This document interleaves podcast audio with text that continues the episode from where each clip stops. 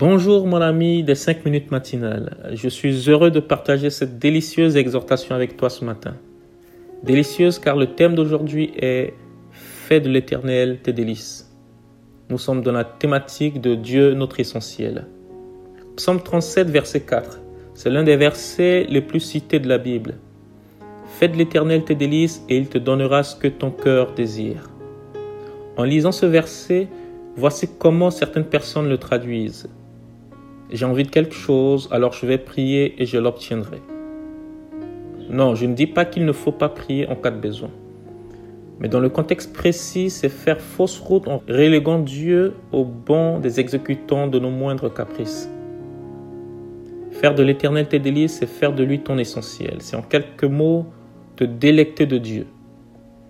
Ce verset s'apparente à un commandement que nous pouvons, comme David, adresser à notre âme. En lisant ce psaume en entier, on s'aperçoit assez vite que David n'était pas au top de sa forme. Mais pour se relever, se donner du courage, il se rappelle qui est Dieu. Il commence au début du psaume par l'essentiel, se confier en Dieu, se délecter de Dieu. Bien aimé, ce qui devrait être la base pour nous est pourtant le premier domaine de combat du chrétien. On n'arrive que rarement à être focus tous les jours sur les choses du royaume de Dieu. Parfois, on peut tenter de mener cette discipline par la force mentale ou en suivant des méthodes diverses et variées. Mais l'aspect souligné dans ce verset concerne le cœur. Prends plaisir en Dieu.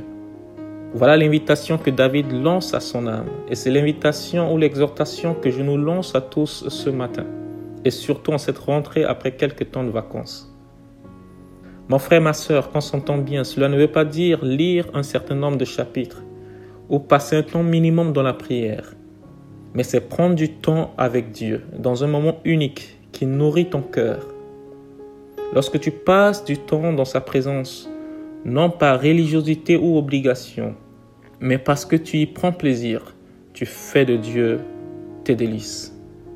Lorsque tu es au travail, à l'école, avec des amis, mais que Christ occupe non seulement toute ta pensée, mais aussi ta manière d'être, ta manière de parler et d'agir, et que ton cœur se réjouit en lui, c'est cela faire de Dieu tes délices. Notre relation avec Dieu devrait être un plaisir qui ravit, un plaisir pour lequel, contrairement au dessert pour les plus gourmands, on ne se sent nullement coupable. Prends plaisir à connaître ton Dieu intimement, à le chercher et à l'écouter comme tu prends plaisir dans tout le reste. Et j'ai envie de dire même plus que tout le reste.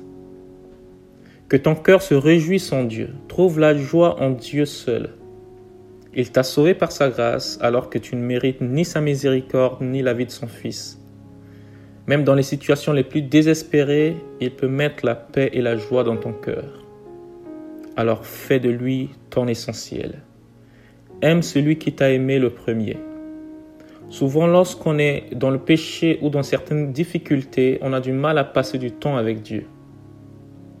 Y a-t-il des colères, des rancœurs, des non-pardons, des tristesses, des prières, entre guillemets, non exaucées que tu stockes dans un coin de ton cœur et qui érigeraient un mur entre toi et Dieu?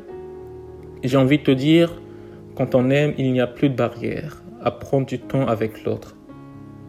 Je t'invite donc ce matin à retrouver ton amour pour Dieu, à retrouver ton amour pour son service, pour l'appel qu'il a déposé dans ton cœur. Reviens vers ton Dieu, car lui est resté inchangé pour toi, son amour est resté inchangé envers toi. Reviens à ton essentiel, à tes délices.